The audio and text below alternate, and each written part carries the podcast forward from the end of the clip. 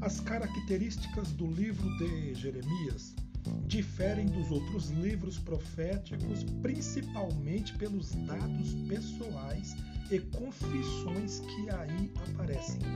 Enquanto os outros profetas são muito parcos em descrever sua situação pessoal, Jeremias não esconde a sua alma e nos dá um testemunho comovente das crises interiores que atravessou. Por mais de 40 anos, Jeremias esteve em conflito contínuo com os seus compatriotas, com os seus chefes, com os sacerdotes e os falsos profetas, tornando-se discutido e debatido pelo país inteiro.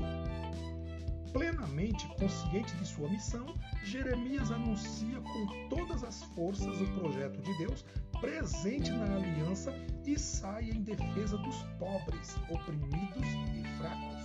Por isso, ele denuncia abertamente as falsas seguranças religiosas unidas a uma prática injusta e idólatra e combate a corrupção que reina, que mina a sua pátria por dentro. Como outros profetas, vê na chegada do inimigo externo o castigo de Deus por causa dos desmandos cometidos no seio da nação. Por isso, é acusado de derrotista e traidor pelos militares.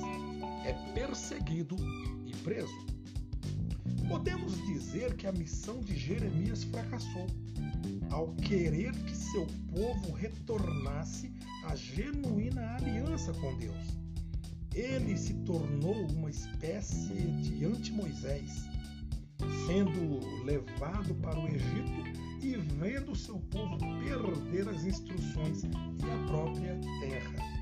No entanto, sua confiança no Deus que é sempre fiel lhe deu a capacidade de nos mostrar que esse mesmo Deus manterá seu relacionamento conosco, superando inclusive